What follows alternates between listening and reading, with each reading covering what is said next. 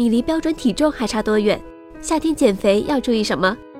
听众朋友们，大家好，欢迎收听今天的三九健康科普，我是主播贝蕾。减肥一直都是大家关注的话题，尤其到了夏天，一来天气热，胖呢本来就更难受；二来为了让自己穿衣服更好看，大家对减肥这件事就更加关注了。今天贝蕾有一个非常简单的公式想要分享给大家。这个公式能够帮助大家更好地认识自己的体重，更好地减肥。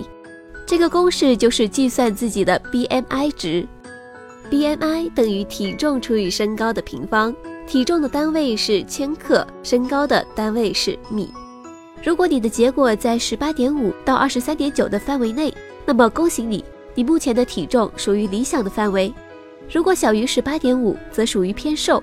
但如果超过二十四，就已经是超重了；当值大于二十八时，则属于肥胖的范围。另外，除了这个公式，我们还可以通过测量腰围进行简单的判断。像是成年男性腰围如果大于八十五厘米，成年女性腰围大于八十厘米，那么这两种情况基本上可以自测出有腹型肥胖了，也就是大家说的苹果身材。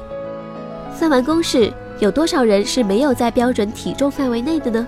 不过没有到达标准体重范围的人也不要灰心，胖了好好减肥就可以了。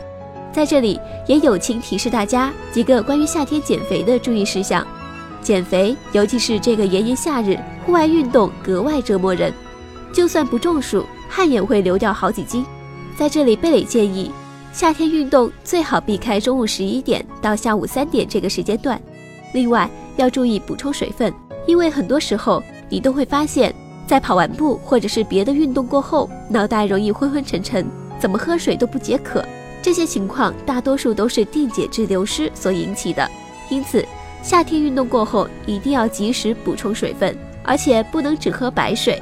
如果出了很多汗，最好呢还是买运动饮料，因为这其中的钠、钾、葡萄糖等可以帮助我们补充身体的电解质。但如果大家不想买的话，也可以。还有一个最简单的办法，就是自己在水里加点盐，喝盐水。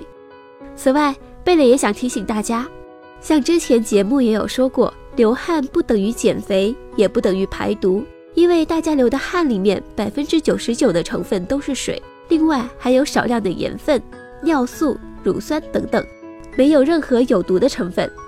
加上流汗，其实跟脂肪的燃烧关系不大。所以大热天，大家还是不要想着通过穿长袖闷出一身汗来减肥排毒。而日常饮食方面，要记得不要只吃菜。虽然管住嘴是减肥大计里边很重要的一环，但这不代表要大家天天啃着一堆菜来过日子。该补充的蛋白质、微量元素、纤维素还是必须摄入充足的。当然，选择低热量食物还是必要的。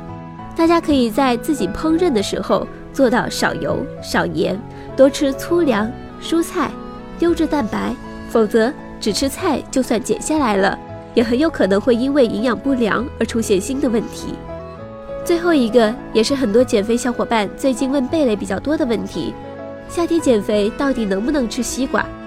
西瓜作为夏天的西味水果，不少人一天里最期待的时间就是抱着西瓜吹空调看剧。但是关于这点，减肥人士一直是进退两难的，不知道到底能不能吃。在这里呢，贝蕾可以告诉大家，西瓜可以吃，但是你们自己也知道的，西瓜的糖分是不少的，所以要注意分量，每天吃二百五十到三百克就可以了，大概一个外卖盒那么多。如果超过三百克的话，减肥的人就要减少当天的主食的摄入量了。今天讲了那么多关于夏天减肥的注意点，希望能对大家在夏天减肥有所帮助。